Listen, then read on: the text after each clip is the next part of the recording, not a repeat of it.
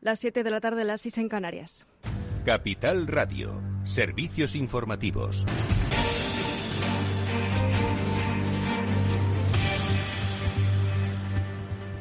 Buenas tardes. El alto representante de política exterior para la Unión Europea, Josep Borrell, apela a la cumbre de la OTAN que se celebrará a finales de junio en Madrid para suscribir una nueva colaboración en el seno de la Alianza Atlántica. Insiste en la necesidad de aumentar el gasto militar en todos los Estados miembros para asegurar, dice, la pervivencia del modelo europeo. Borrell ha concretado que dicho aumento del gasto en defensa debe producirse de manera coordinada para hacer eficaz un sistema de seguridad comunitario. Lo ha dicho en una comparecencia centrada en la brújula estratégica de la Unión Europea. En este contexto y en vistas a la finalización por la OTAN de su concepto estratégico, ha llegado, creo, el momento de adoptar un compromiso político entre la OTAN y la Unión Europea y renovar nuestro partenariado. Y la cumbre de la OTAN en Madrid, a finales de junio, será el escenario de este importante hito cuando España conmemore los 40 años de su adhesión a la OTAN y ambas organizaciones, la OTAN y la Unión Europea, suscriban una nueva alianza.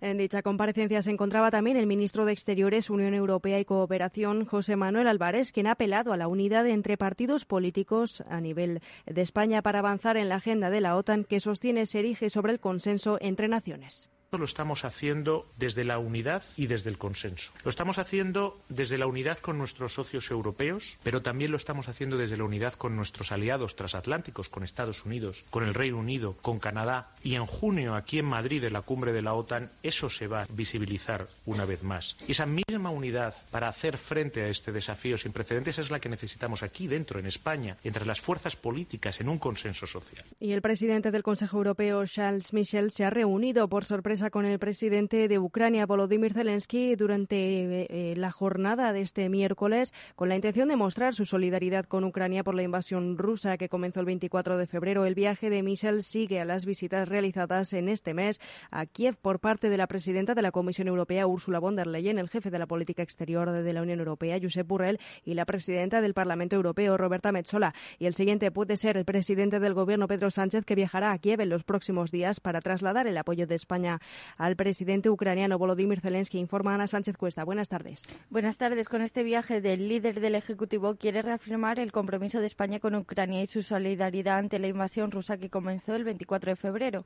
Desde el Gobierno observan que la guerra iniciada por Vladimir Putin no solo contra Ucrania, sino contra el proyecto europeo y los valores democráticos. La ministra portavoz del Gobierno, Isabel Rodríguez, no ha querido desvelar detalles sobre el viaje del presidente por motivos de seguridad y solo apunta que se producirá en los próximos días, aunque algunos medios citan fuentes de, Moncloa para señalar que el viaje es inminente. Además, ha evitado confirmar si coincidirá con la reapertura de la Embajada Española. En la misma línea se ha pronunciado hoy el jefe del Ejecutivo, Pedro Sánchez, afirmando que su viaje se producirá en los próximos días. En los próximos días que me voy a reunir con el presidente Zelensky, le voy a trasladar el compromiso rotundo, inequívoco de la Unión Europea, pero sin duda alguna del Gobierno de España, de la sociedad española, del conjunto de sus instituciones, por la paz. Vamos a hacer todo lo que esté en nuestra mano para que se garantice cuanto antes la paz en Ucrania y mientras tanto, lógicamente, desplegar toda la ayuda humanitaria, toda la ayuda militar que estamos desplegando desde el Gobierno de España y sin duda alguna la acogida y la recepción en nuestra tierra eh, de esos 134.000 refugiados que hoy están en nuestro país.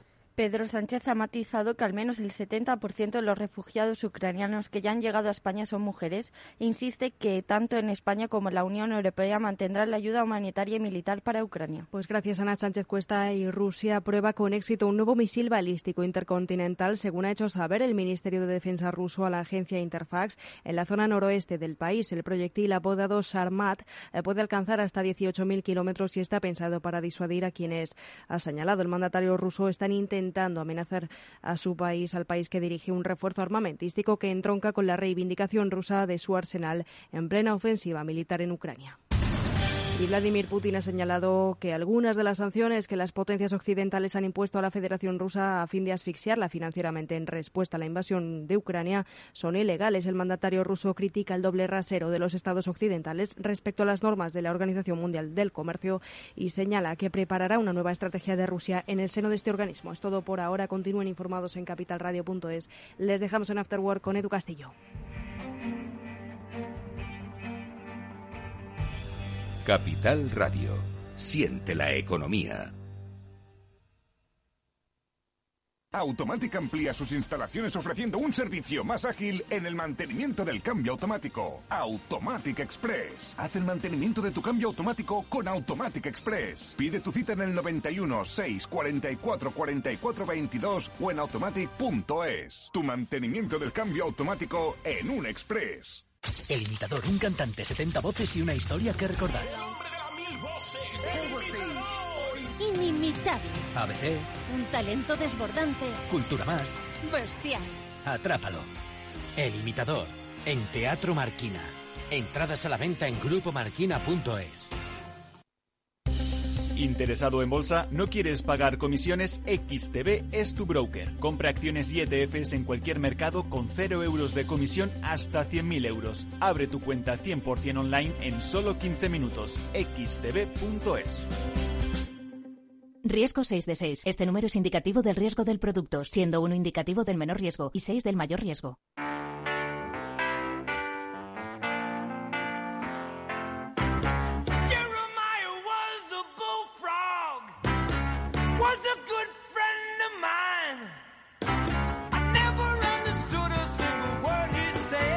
Después del trabajo, After Work, con Eduardo Castillo, Capital Radio.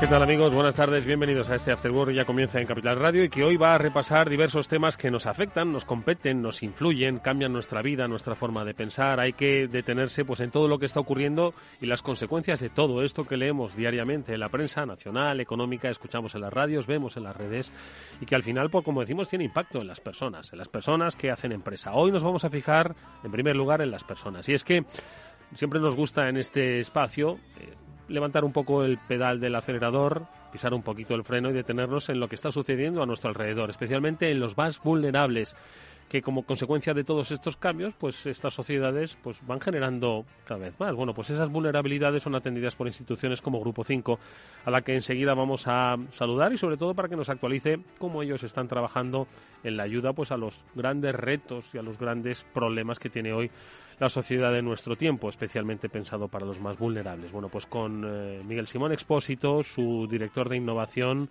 y de relaciones institucionales, hablaremos sobre cómo Grupo 5 está trabajando pues para, como decimos, ayudar a los grandes retos, a los grandes problemas, dilemas de nuestro tiempo. Enseguida les saludamos. También nuestro tiempo es tiempo, pues eso, de cambios. Muchas empresas quieren cambiar y lo hacen a través del crecimiento. Vamos a hablar con Grupo de Ale. ¿Por qué? Porque mm, ellos ayudan precisamente a pequeñas empresas a encontrar el crecimiento que tantas veces esos que hacen economía teórica dicen que es necesario para las empresas de nuestro país, que tienen que ser más grandes para ser más competitivas. Bueno, pues hagámoslas grandes a través de el crecimiento inorgánico, en este caso a través de fusiones y adquisiciones.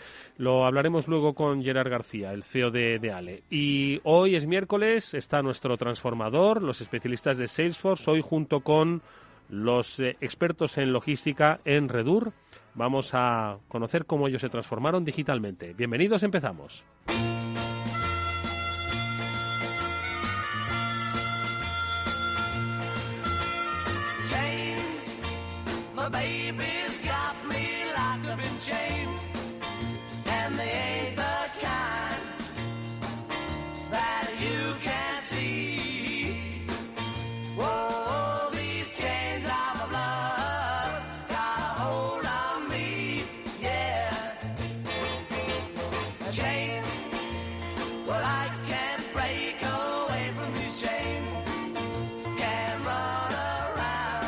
Bueno, pues es tiempo de hacer eh, balance. Eh, bueno, siempre es tiempo de hacer balance, especialmente de cómo los eh, grandes cambios de nuestro tiempo afectan a la sociedad, a las personas, especialmente a los más vulnerables.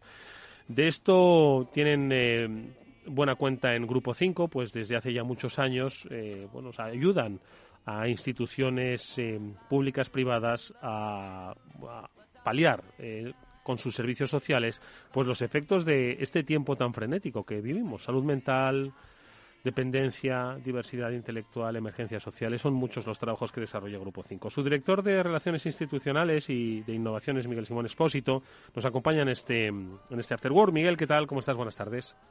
Hola, ¿qué tal, Eduardo? Buenas tardes. Oye, eh, nos gusta de vez en cuando hablar con Grupo 5, actualizar pues eh, los trabajos que desarrollan. Hace poco estuvimos hablando contra eh, a propósito de la cátedra sobre el estigma, ¿no? Que mm, en estos tiempos de pandemia, en estos tiempos de confinamiento, pues había estigmatizado mucho, ¿no? El uso de las tecnologías, lo estuvimos hablando su tiempo. Son cosas que pasan eh, que ocurren como consecuencia de los actos, como decimos, mm, que se suceden cada día. Vamos tan rápido que muchas veces no nos damos cuenta, pero hay sobre la mesa muchos temas que entiendo que desde Grupo 5, Miguel, pues sois los que estáis enfocando ahora mismo con mayor interés. ¿Dónde situamos nuestro foco para que levantemos, como decía yo al principio, un poco el pie del acelerador? Bueno, lo primero agradecerte que traigas antena, ¿no? Y en, una emisora como, como Capital Radio la, problemática de las personas vulnerables, ¿no? Y, la, la de la, tarea que se desarrolla desde entidades como, como la nuestra. ¿no? Eh, efectivamente, tú lo comentabas, eh, venimos de una época complicada, venimos de, dos años de una pandemia intensa que ha dejado tras de sí no solamente una emergencia sanitaria, sino una emergencia social.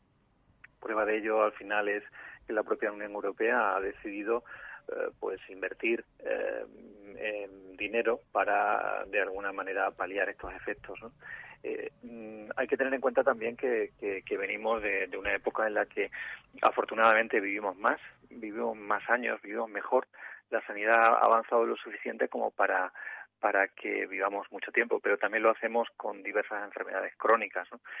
Eh, de tal manera que, todo este clima que se ha ido generando en torno a la pandemia, en torno a la cronicidad, a la mayor esperanza de vida, pues está influyendo pues al final en que sí que hay un, aumento de determinadas enfermedades mentales, hay unas situaciones de vulnerabilidad que se manifiestan muchas veces incluso pues en, en soledad, en situaciones de sinhogarismo o, incluso, em, digamos, en algo que nos puede afectar a, cualquiera en un momento determinado, pues por la propia esperanza de vida, como son, como es el ictus, eh, etcétera. ¿no? Por tanto, asistimos a situaciones que, son más cotidianas de lo que nos, de lo que nos pueda parecer, que necesitan una respuesta y que entidades como la nuestra, pues la, la facilitan, ¿no? Eh, mm. colaborando con la administración pública. Eh, Miguel, eh, eres director de innovación. Hoy hablamos que la innovación es palanca de cambio, ¿no? Lo solemos hacer más en términos empresariales, ¿no? Y de desarrollos tecnológicos, pero para la acción social también es buena la innovación. En este sentido, ¿cómo la trabajáis para afrontar pues estos retos a los que has hecho referencia? Claro, fíjate, la, innovación siempre efectivamente se, ha asimilado ¿no? a la tecnología, eh, al, ámbito, pues eso, un mundo tecnológico. ¿no? Eh, en el sector de los servicios sociales se ha identificado siempre como la beneficencia, como la caridad. Eh, afortunadamente en los últimos años se va asociando cada vez más a los derechos sociales ¿no? que tenemos como ciudadanos y a la generación de un, de un estado de bienestar que también soporta eh, se soporta en este pilar ¿no? ¿Cómo trabajamos la innovación? Pues eh, es que es posible la innovación en los servicios sociales primero porque en los centros debemos incorporar, y así lo hacemos en Grupo 5, los modelos de atención que sean más punteros, eh, aquellos que hayan demostrado evidencia, esto que en el ámbito sanitario es muy frecuente, en el campo de los servicios sociales no es tan frecuente. Por tanto, eh, necesitamos incorporar aquello que ha funcionado, aquello que ha funcionado bien, las mejores prácticas. Necesitamos incorporar tecnología. La tecnología no es solamente maquinaria, pero también lo es. Eh, para, para intervenir con una persona que ha sufrido un daño cerebral eh, es básica la rehabilitación motora y para eso se emplea cada vez más mm. exoesqueleto, eh, robótica, realidad virtual, eh, programas, videojuegos, por ejemplo, de la manera que se está incorporando al campo de la rehabilitación, al campo de la intervención, este tipo de técnicas. Pero más allá de eso, eh, eh, creemos que es importante eh, incorporar herramientas que han demostrado su utilidad en otros campos. ¿no? La, medición de los resultados, por ejemplo, es un, elemento básico de innovación. saber si lo que estamos haciendo es efectivo y si no, cambiarlo. Esto que en el campo de la medicina, como digo, es muy habitual, en el campo de los servicios sociales no lo es tanto. por tanto, aquí que en, esta, en este entorno hablamos de de metodologías porque el elemento fundamental es la persona, es decir, el profesional, es el profesional el que interviene en la principal metodología, eh, pues tenemos que estar siempre incorporando eh, nuevas técnicas, nuevas metodologías y tener a los profesionales preparados y sobre todo especializados. Eh, quizás esa sea la, la, la, mayor innovación que podamos aportar, el formar bien a los profesionales y otra esencial para nosotros que es escuchar a quienes atendemos. Eh, ellos nos dan muchas veces la respuesta de cómo tenemos que hacer las cosas y generalmente aquellos que nos hemos ocupado de trabajar con personas eh, procuramos aplicar unas técnicas que, en ocasiones no llegan a las personas, ¿no? porque no las escuchamos. Entonces, curiosamente, la innovación podría basarse también en escuchar a la gente, ¿no? escuchar a quienes atenden. Oye, Miguel, ¿cómo, ¿cómo, ¿cómo, está esa sociedad? Es que hemos pasado unos tiempos difíciles de, de confinamiento, de autoaislamiento, ¿no? Eh, donde mm, la sociedad al final es la responsable de sus, de sus congéneres, de su, de su prójimo y tiene que contribuir, ¿no? A mejorar el estado de los más vulnerables, ¿no? Entonces, eh, estos últimos años, eh, la participación de la sociedad por lo menos la que veis vosotros desde Grupo 5, ¿cómo está siendo? ¿Hay más compromiso por parte de las personas, de las empresas? ¿Se ha alejado un poquito ese compromiso? Eh, ¿Se focaliza en determinadas cosas? ¿Cómo ha evolucionado ese compromiso de la sociedad con los que necesitan ayuda? Eh, bueno, siempre eh, em, estamos acostumbrados ¿no? a oír que España es un país fundamentalmente solidario, lo estamos viendo con la crisis que se ha derivado de la invasión de Ucrania. Mm. Eh, y es cierto, es se manifiesta de una manera espontánea esa intervención. Eh, sin embargo, eh, lo que vemos es que esa espontaneidad pues dura un tiempo para abordar los retos que hay a nivel social en forma de desigualdad, vulnerabilidad, dependencia. Se necesitan redes estables es decir, se necesitan servicios públicos eh, que surjan, eh, muchos de ellos también, de la colaboración público-privada y que generen al final redes potentes. Todos estamos acostumbrados a que el sistema sanitario tiene un sistema potente, es decir, de servicios, eh, de redes de atención, a lo que el ciudadano se dirige. Sin embargo, a veces en los servicios sociales lo que pedimos que sean servicios que, bueno, que puedan estar prestados si hay financiación, eh, si llega la subvención, eh, si hay voluntariedad. Y creo que, que los retos a los que nos enfrentamos como sociedad, a nivel demográfico, a nivel de desigualdad, de vulnerabilidad, como digo, de dependencia, exige apostar cada vez más por redes públicas potentes, participadas por entidades sin ánimo de lucro, por entidades privadas mm. y que presten a todos los ciudadanos pues unos servicios dignos, ¿no? Eh, que no dependan tanto de la financiación, de, de, mm. eh, financiación que viene a veces o, a veces no viene, ¿no? Por lo tanto, es necesaria esa estabilidad y que efectivamente, como comentas, la voluntariedad, el voluntarismo, el compromiso de la sociedad sea complementario a eso, no sea la esencia sobre la que se tenga que basar la atención. Oye, una última cosa te quiero preguntar. Eh, hoy, si hablamos de quizás el gran tema de nuestro tiempo, pues mucha gente respondería la salud mental. Es un tema que ha saltado a la opinión pública, aunque lleva obviamente pues eh, desde que el hombre es hombre. Eh, ¿No temes que estos focos a veces desvíen la atención de otros temas que, además de la salud mental, deben seguir estando sobre la mesa? Claro, a ver, la salud mental hay una frase siempre que se aplica, ¿no? Que es la cenicienta del sistema sanitario. Parece que ahora se, se, está poniendo sobre la mesa la necesidad de atender eh, a la salud mental. Esto, esto se pone de manifiesto porque eh, eh, al gran público, a, cualquiera, nos ha llegado una cierta sensación, y lo tenemos a veces muy próximo, de un trastorno de ansiedad, de un trastorno depresivo. Esto se empieza a normalizar eh, y por tanto se habla de, esto sin ningún tipo de estigma. Esto se ha puesto encima de la mesa y, está aceptado. Eh, lo que nosotros detectamos es que hay un gran grupo de personas con trastornos mentales graves, que en este caso hablamos de, cuestiones como la esquizofrenia, eh, los trastornos bipolares, que han permanecido siempre más escondidos y que provienen de la antigua atención en los hospitales psiquiátricos y de un estigma importante, ¿no? a veces asociado a cuestiones como la violencia o la imprevisibilidad. Y, de esto no se ha hablado casi nunca y mm. se ha mantenido un poco eh, eh, tapado. Y ahora sí que se empieza a hablar también de esa parte del trastorno mental grave. ¿no?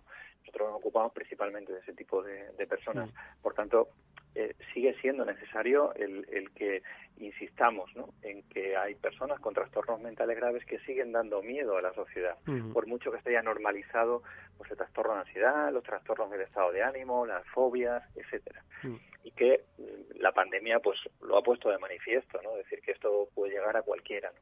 Pero hay que hacer todavía ese esfuerzo para integrar otras personas con unos trastornos mentales más graves y eh, a veces más incomprensibles, ¿no? Bueno, pues nosotros lo que podemos hacer es dar minutos de radio para que esa voz llegue a la sociedad, sea más consciente. Hoy se los hemos dado, lo hemos hecho encantados de hacerlo además a Miguel Simón Expósito, el director de Innovación y Relaciones Institucionales de Grupo 5. Gracias, Miguel.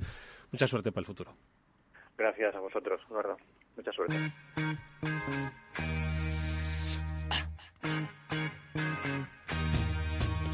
Bueno, las empresas, cuanto más grandes son, más comprometidas son con esa sociedad en la que operan. Y de empresas grandes es de lo que vamos a hablar con nuestro siguiente invitado, porque siempre lo hemos dicho, en emisoras como esta y en la prensa económica. España necesita empresas grandes para ser competitivas en Europa. ¿Y cómo se hacen grandes? Pues haciéndose más grandes con otras empresas. De esto saben mucho en Deale. Su CEO, Gerard García, nos acompaña estos minutos en el After World. Gerard, ¿qué tal? Buenas tardes, ¿cómo estás? ¿Qué tal? Buenas tardes. Muchas gracias eh, por invitarme. Oye, Gerard, eh, de Ale, que espero, espero pronunciarlo bien, porque luego me dicen, no, es que es en inglés, deal. No, ¿cómo es de Ale, no? Nosotros le decimos deal. Bien.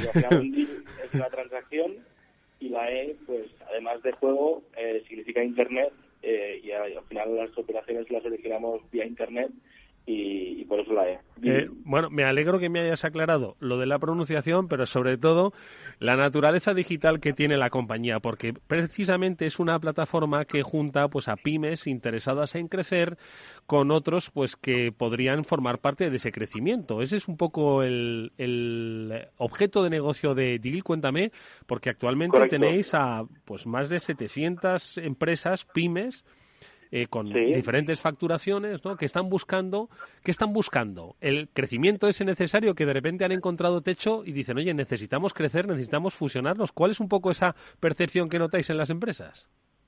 al final nos gusta definir Dili, Edu, eh, como la evolución natural de lo que se conoce en inglés como el M&A, ¿no? La compraventa de compañías hmm. o la banca de inversión tradicional.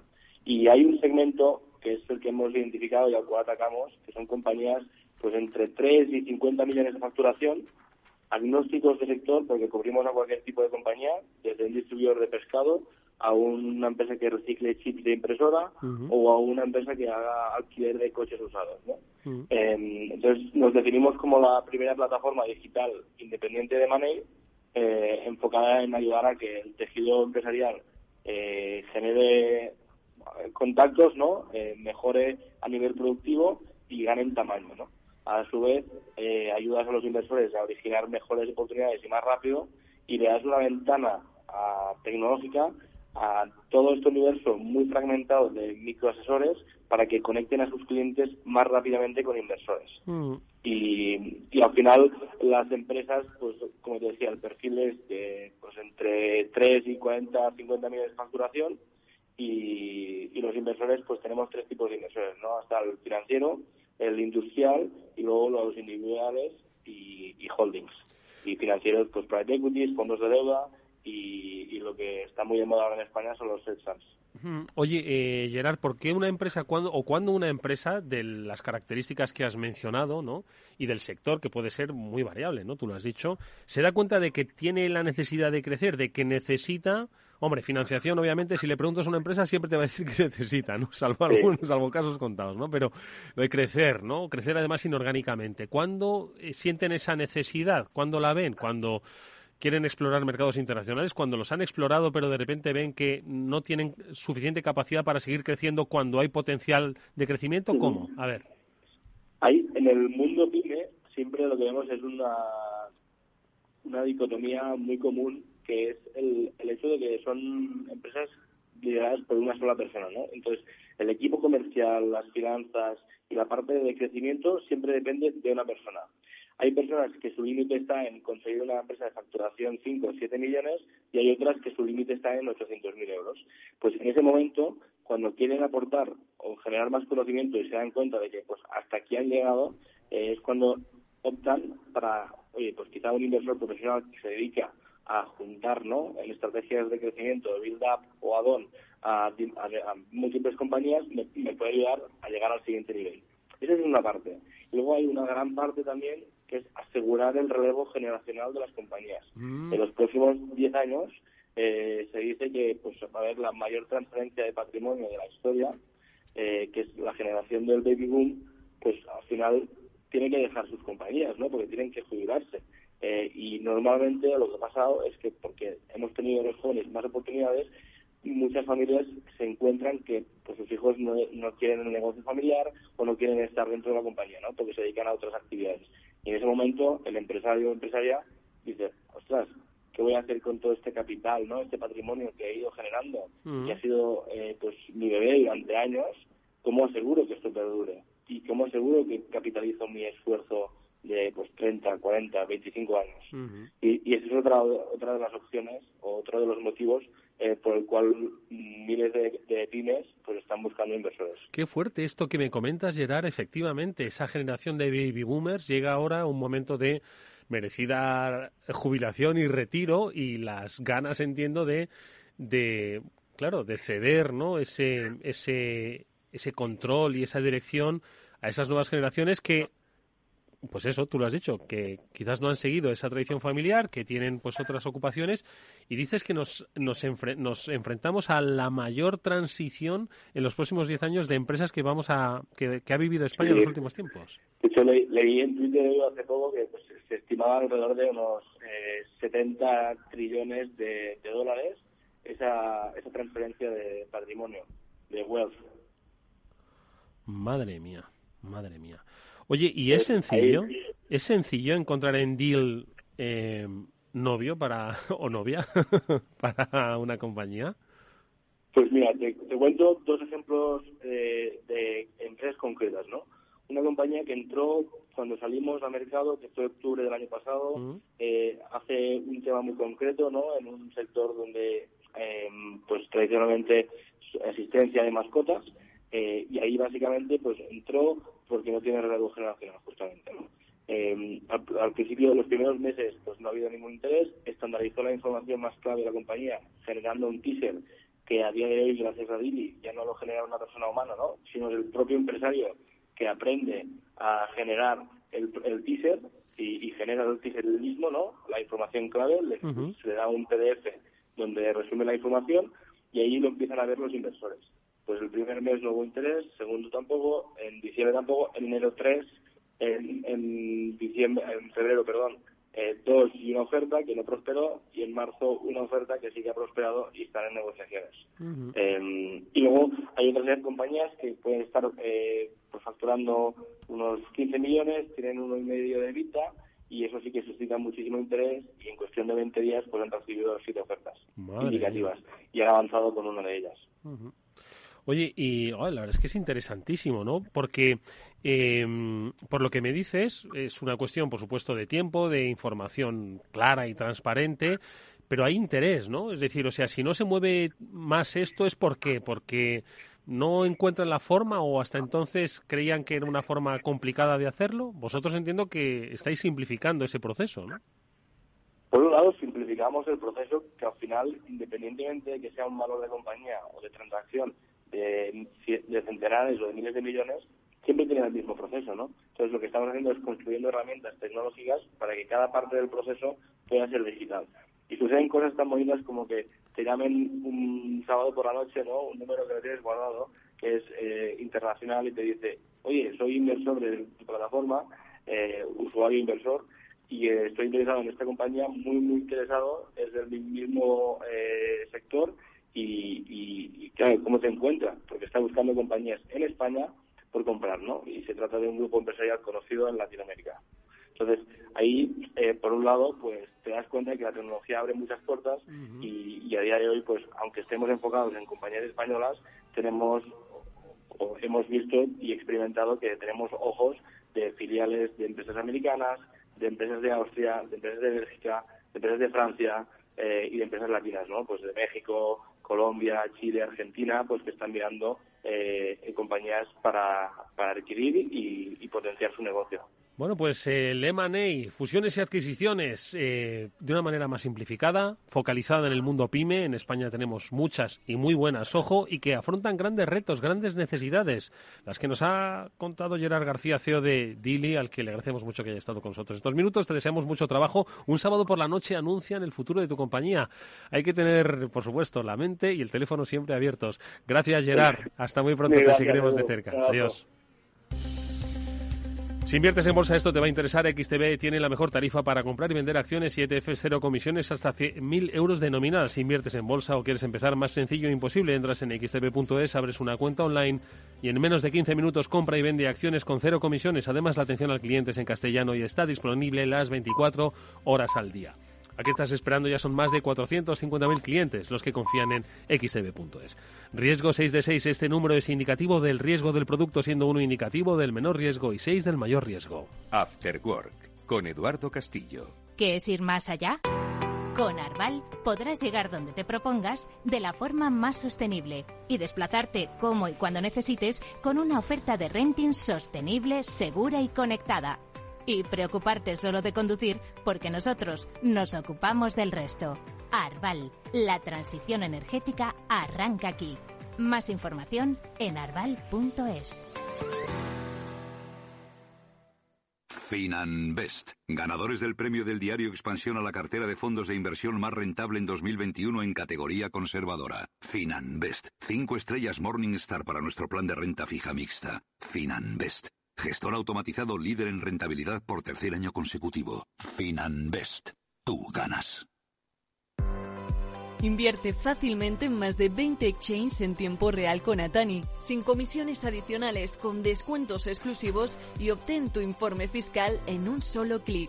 Comprar y vender criptomonedas nunca ha sido tan fácil.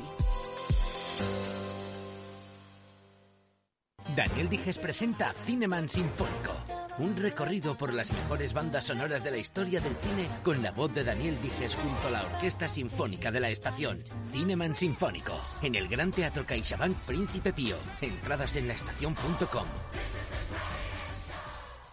Capital Radio. La genuina radio económica. A continuación, El Transformador. De la mano de Salesforce.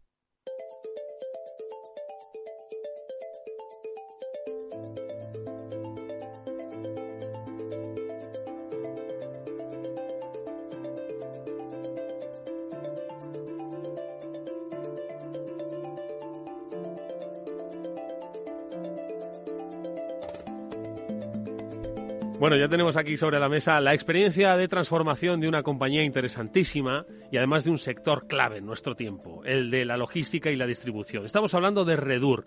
Enseguida vamos a saludar a su director corporativo de ventas y marketing, a David Spert, pero antes saludamos a nuestro experto y amigo de Salesforce que nos acompaña, que repite programa hoy en presencial, Javier Benaventes, vicepresidente de Salesforce. ¿Cómo estás, Javier? Buenas tardes, bienvenido. Todo genial, ¿qué tal, Eduardo? Encantado de que estés por aquí. Además, todos recordamos, uno de los veteranos de Salesforce que ha visto cómo la propia transformación digital se ha transformado. Y yo creo que hoy el caso de Redur puede ser muy interesante por lo que acabo de decir además, que está en un sector clave, ¿no? Para entender la economía en nuestro tiempo, que es llevar cosas que necesita la gente de un sitio a otro. Qué de actualidad está eso, ¿verdad? No, no pensábamos que eso iba a ser tan importante y a mí es una historia que me encanta porque realmente lleváis, o sea, Redur lleva mucho tiempo trabajando con Salesforce y, se ha transformado. Y se sigue transformando, ¿eh? Es una historia muy bueno, bonita. Pues vamos a conocerla eh, de la mano de uno de sus protagonistas, sobre todo desde el principio. ¿Quién es Redur? David Spert es, eh, como decimos, director corporativo de ventas y marketing. David, buenas tardes, bienvenido. Hola, buenas tardes, Eduardo.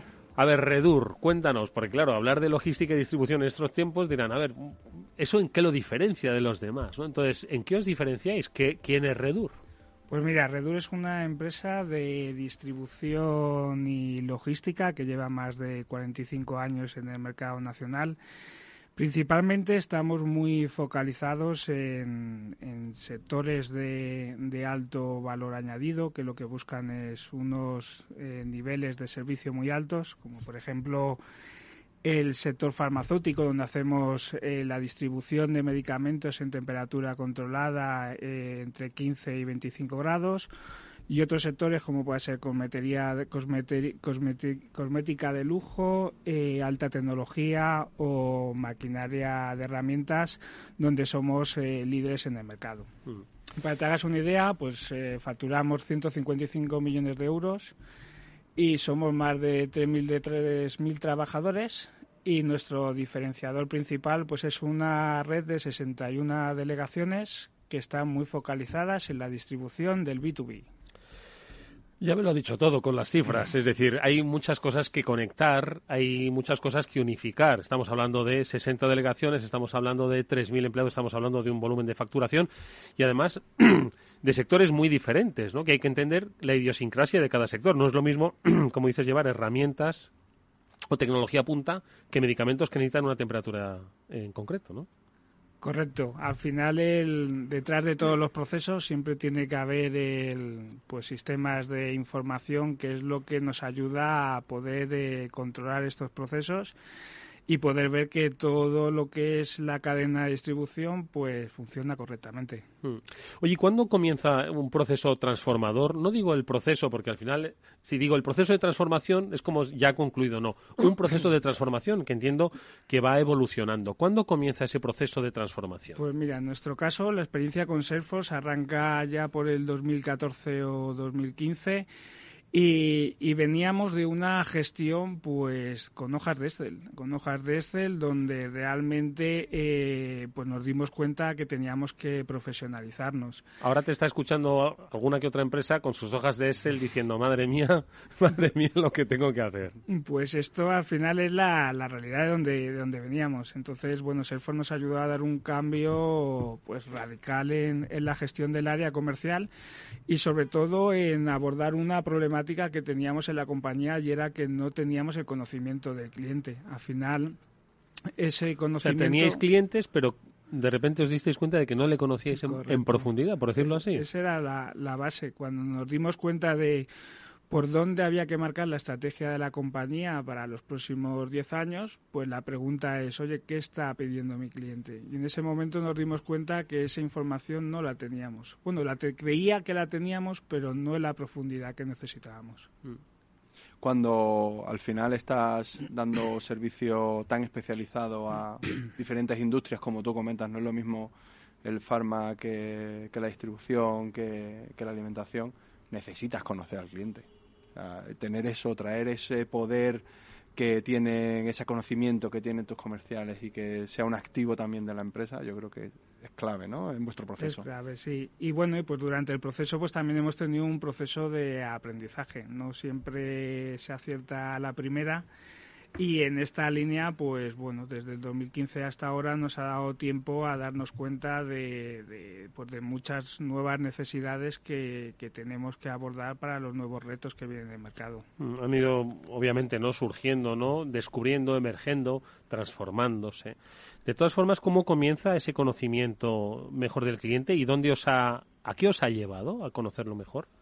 Pues eh, mira, al final el, digamos que el poder entender cuáles son los servicios que están, tenemos un proyecto muy interesante que es el proyecto del cliente espejo y al final eh, lo que tenemos es conocer esas necesidades que tienen cada cliente en cada sector específico y eh, sabiendo cuáles son esas potenciales necesidades, eh, lo que queremos abordar con, con, el proyecto nuevo que estamos llevando a cabo ahora mismo con, con Salesforce es crear esas necesidades, esas necesidades de servicio que yo sé que van a necesitar por el sector donde están y que realmente a día de hoy pues no me las están, eh, no me las están requiriendo es tratar de adelantarse, ¿no? Un poco como estamos viendo ahora en otros de tecnología, dicen, se van a adelantar a lo que vas a necesitar comprar en el futuro, ¿no? Pues se trata un poco de esto. Les conocen mejor que ellos mismos a sí mismos. A veces, ¿no? Desde fuera de una industria, viendo las mejores prácticas de, los líderes, ¿no? Eres capaz de, proponer cosas y de al final mejorar esos procesos, ¿no? Yo creo que ahí, bueno, pues estáis acertando totalmente en, en cómo acercaros a vuestros clientes y generar una relación diferente, ¿no?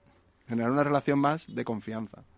Correcto. Al final el Salesforce nos da, nos da un sinfín de herramientas que permite a nuestros comerciales eh, tener mejores productividades. Eh, hay unas herramientas muy interesantes que son eh, pues esa información de cómo ha ido la visita o cómo va el proceso comercial de una manera muy rápida. estamos también preparando lo que es el vendedor híbrido, que nos ha traído esta nueva figura el, el, COVID, que no todo ha sido desgracia, también nos ha, nos ha traído nuevas oportunidades.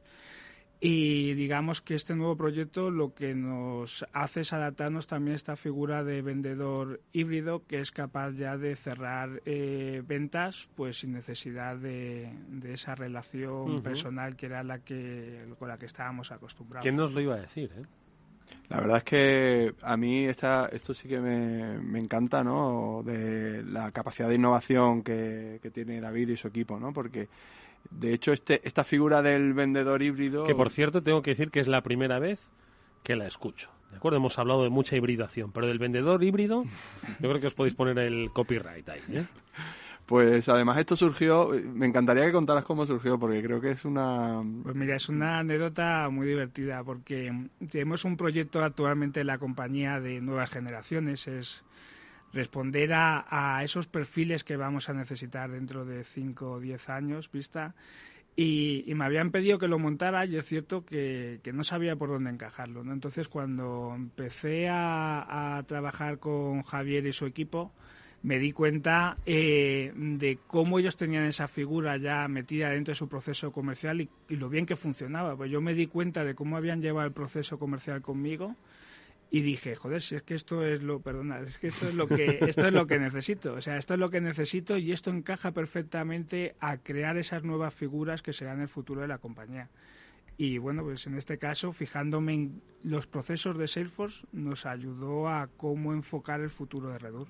Y es verdad que eh, hay un, bueno, hacemos algunas sesiones con nuestros clientes, le contamos, porque al final en Salesforce eh, bebemos nuestro propio champán, ¿no? Usamos nuestras propias herramientas y lo contamos y, a veces el contar ese caso de uso, ese caso, sí, ese caso de uso interno, lleva a inspirar a otras compañías a adoptar modelos y a transformarse y, bueno, pues ese, oye, motivo de, felicitaciones que, eso esté yendo adelante. Oye, contadme, porque me he quedado con dos conceptos eh, muy interesantes. Uno, el de este vendedor híbrido que, que has mencionado, David y otro que mencionabas hace un instante, que era el del cliente espejo. ¿no? Me gustaría profundizar un poco más en, cómo, eh, y además también, eh, Javier, que me ayudes con las herramientas de Salesforce, en cómo crear ese cliente espejo, es decir, cómo sois capaces de eh, implementarlo para que el, el comercial diga, vamos a ver, ¿cómo puedo yo ser mucho más eficaz aquí? Pues mira, yo creo que esto ayuda muchísimo tener una buena herramienta. Evidentemente, Salesforce, una de las, de las opciones que tiene es la de detectar esos posibles servicios que los clientes pueden eh, necesitar, por dependiendo del sector, del perfil, de la conversación que tienes con tu interlocutor, de la información que tú tienes sobre él y que el cliente no, no conoce. Y en función de esto, tú ya vas detectando cuáles son esos servicios que un cliente en un mismo sector está ya consumiendo y que por lo tanto pues potencialmente puedes aplicar a este a este cliente entonces al final ese cliente espejo lo que se trata es de buscar cuál sería eh, los servicios óptimos que pueden consumir en un sector un determinado sector y empezar a replicarlo con el resto de clientes que están en ese sector de esa manera tú detectas eh, potenciales servicios que puedes ofrecerles. Yo le pido a, mi equipo ¿no? que, tengan un, acercamiento a la generación de demanda, a la generación de nuevas oportunidades programático. Lo llamamos así, ¿no? Lo llamamos programático, porque al final es definir los programas y las campañas que funcionan para cierto tipo de cliente. Identificamos rápido, gracias a que tenemos la información de qué están, qué están demandando los clientes, intentamos aplicarlos en otras industrias, en otros tipos de clientes. Claro, eso porque al final es eh, se trata un poco de, de maridar, ¿no? Bueno, quiero decir, no, de, de, trasladar, de transferir conocimiento, ¿no? Lo que te mm. puede aportar el sector farma, eh, por supuesto, para la industria farmacéutica, te adelanta y dice, oye, esto lo estoy haciendo con esta compañía, pues tal vez te resulte de utilidad. Pero lo que has hecho en farma te enseña cosas que luego dices que en cosmética igual tendrían también su funcionamiento, ¿no? Correcto.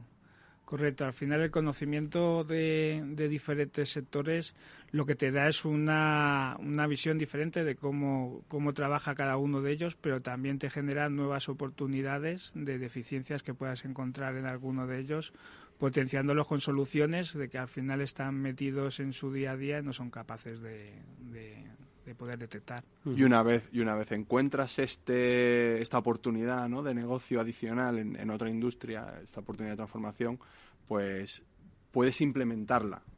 Aquí, o sea, muchas veces tenemos las ideas felices, ¿no? Si la bombilla se aparece en el logo, dices, a ver cómo le doy forma a esto, ¿no? Efectivamente, ¿cómo, cómo, lo, cómo lo pongo en marcha, ¿no? Y eso es otra de las cosas que, que David está pensando, ¿no? En cómo eh, que su equipo comercial tenga una ayuda. Porque al final, a ver, el equipo comercial necesita ayuda de marketing, ¿no? de un marketing programático que genere y que traslade esos eh, casos de usos que se pueden aplicar en nuestra industria para que el cliente, para llegar al cliente de una forma efectiva. ¿no? Y eso es, eso es otra cosa en la que estás pensando. De todas formas, eh, yo creo que hay un factor cultural muy importante en cómo ha trabajado Redur estos últimos años, no solo por lo que has dicho, no esa sensibilidad de, oye, ¿quiénes van a ser los futuros profesionales de Redur? ¿Vale? Que ya estáis investigando y analizando y demandando esos perfiles, que igual todavía mm, no, no se denominan como tal, ¿no? Pero da, da cuenta de, la importancia que tenéis de crear cultura, ¿no? Eh, y sobre todo, pues cultura, en este caso, que debe transformarse. ¿Cómo se ha vivido este proceso?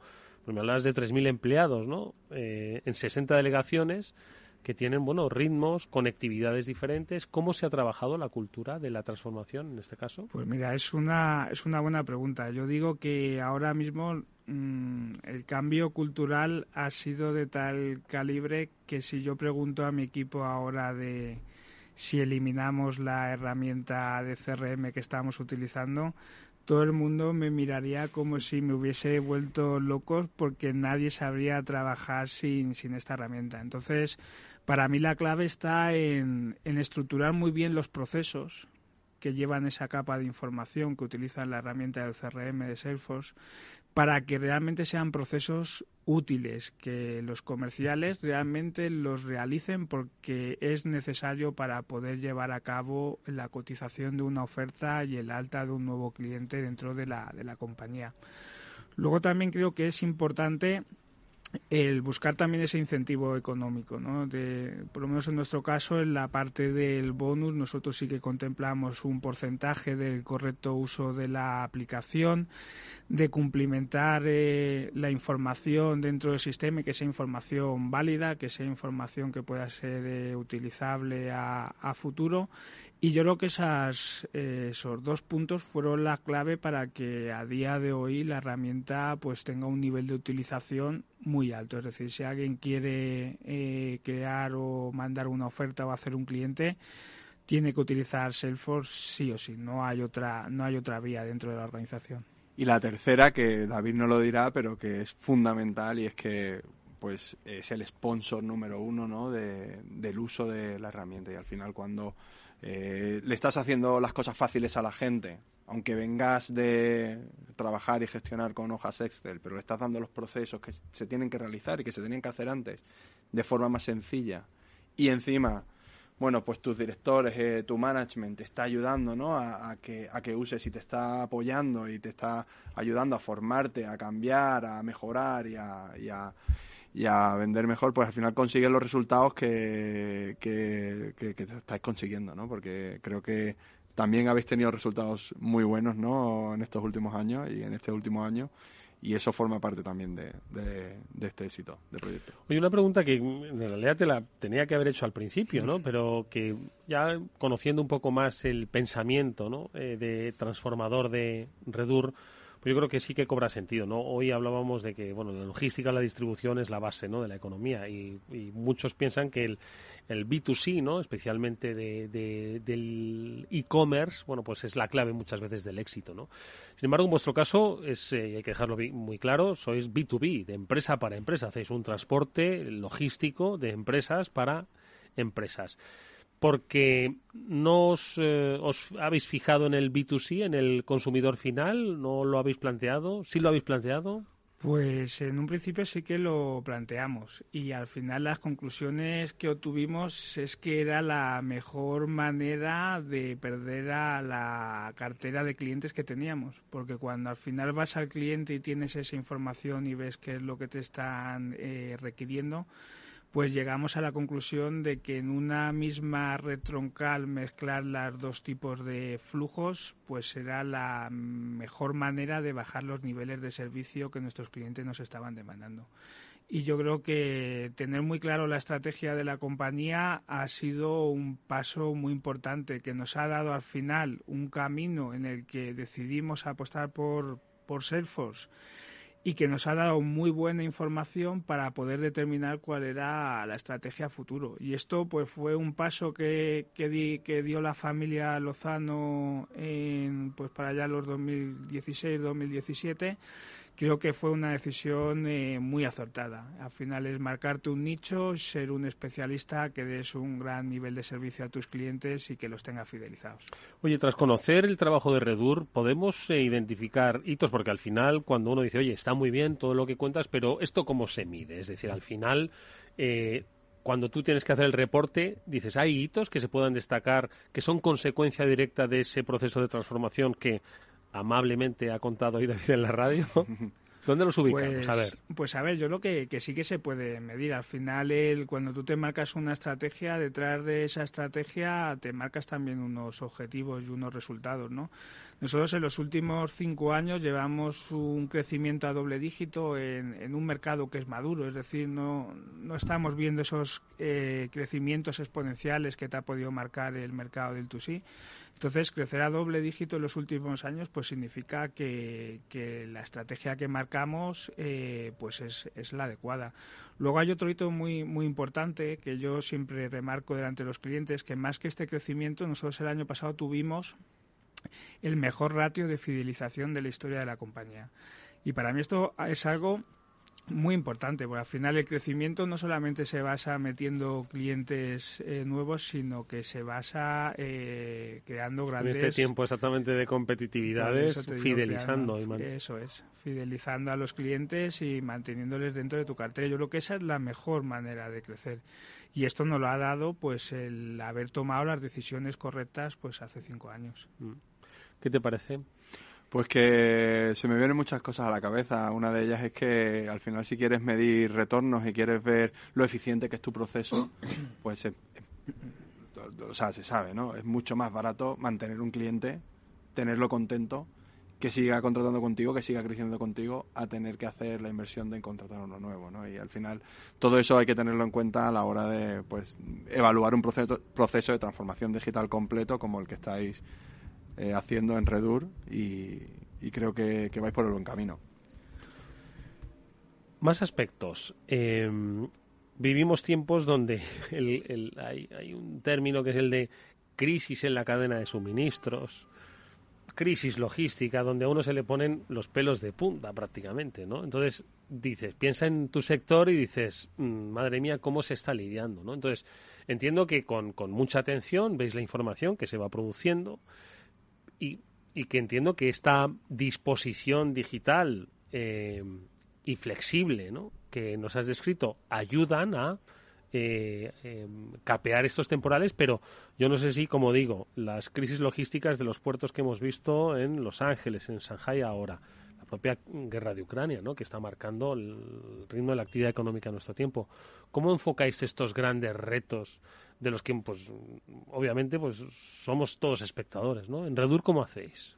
Pues bueno, con, mucha tranquilidad, porque digamos que están siendo momentos, como digo yo, muy divertidos. No, no nos da tiempo a, aburrirnos y tenemos que estar completamente adaptándonos a las, a las nuevas necesidades. Yo digo que al final la economía pues, son ciclos y sin ser un gran gurú, un gran experto, pues creo que ahora hemos vivido estos años atrás un, un ciclo de globalización muy potente que ha generado muchísimas oportunidades en los mercados y que se ha trasladado también en precio a los consumidores y yo creo que ahora estamos viviendo un ciclo justamente lo contrario, de, descentralización, donde estamos viendo que están eh, apareciendo nuevas oportunidades. Es decir, estamos viendo cómo ese stock de ese producto de nuestros clientes se está aproximando más a pues eh, a las localizaciones donde tienen eh, sus consignatarios o su cliente final y esto está generando muchas oportunidades logísticas y nuevo volumen que, anteriormente pues no, no, teníamos para transportar. Entonces, pues bueno, como siempre digo, detrás de, un problema o de una crisis siempre se abre una oportunidad Y, esta es la manera en la que estamos afrontando la, actual situación que, se está viviendo, que, no puedo negar que está siendo momentos, momentos complicados en esta cadena de distribución. Oye, eh, ¿qué te dicen ahora eh, tus comerciales? cuando pues, manejan las herramientas. ¿Qué te decían en 2014 cuando dijimos, oye, hay que transformar la compañía? Entiendo que la resistencia al cambio a todos les puso nerviosos. ¿Hoy qué te dicen? Pues fue, fue, fue brutal, no lo voy a negar. Al principio ideas de todo, de todo tipo pero al final la clave, Eduardo, yo creo que es el poder comunicarlo correctamente. Si ellos, y esto es una opinión mía personal, si ellos lo ven como una herramienta de control, creo que fracasarás. Si tú realmente le explicas correctamente cómo esta herramienta les puede ayudar a vender más, que al final es uno de los objetivos principales, uno de ellos que tienen dentro de la, de la organización, pues estoy seguro que, ellos mismos serán los, los primeros anfitriones que tendrá la herramienta dentro de la casa. Y como te dije anteriormente, nosotros ahora, o mi equipo comercial, no se imagina el trabajar sin, sin Salesforce. ¿Cuál es la eh, reflexión que hacemos de las palabras de David Javier, de la experiencia de Redur?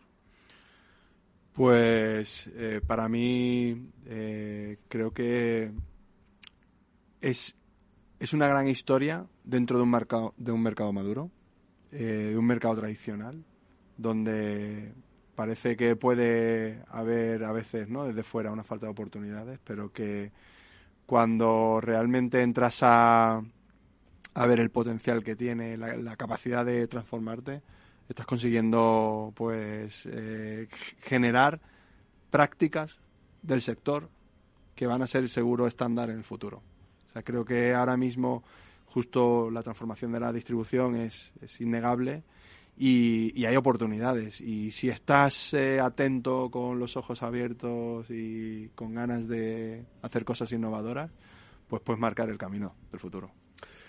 Pues lo ha dicho, lo ha dicho Javier. Eh, hay que estar atento, hay que escuchar, hay que atreverse, ¿no? Hay que innovar, ¿no? Esa es la clave.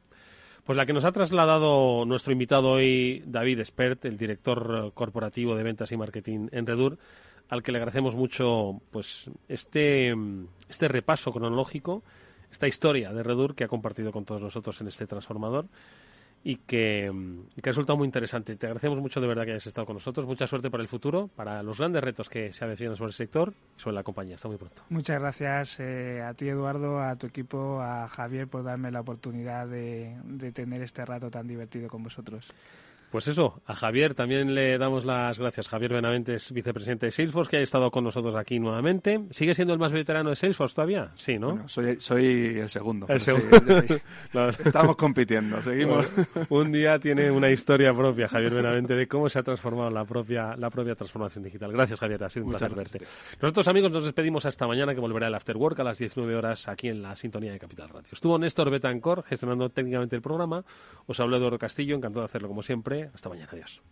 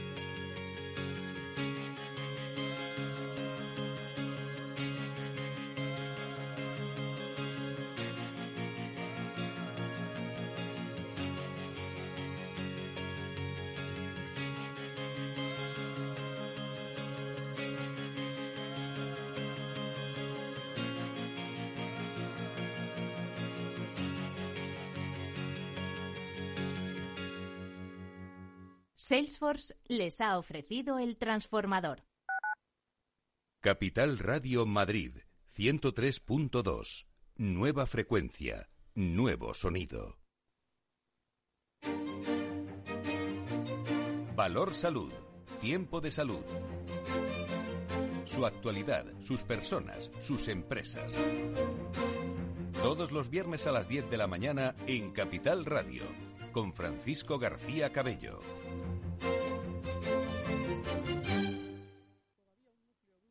Esto te estás perdiendo si no escuchas a Luis Vicente Muñoz en Capital, La Bolsa y la Vida. José Luis Bonet, presidente de la Cámara de Comercio de España. En una crisis que se ha llegado a decir que es una guerra, lo que tienes que tener es animado a tu ejército y el ejército son las empresas. No te confundas. Capital, La Bolsa y la Vida con Luis Vicente Muñoz, el original.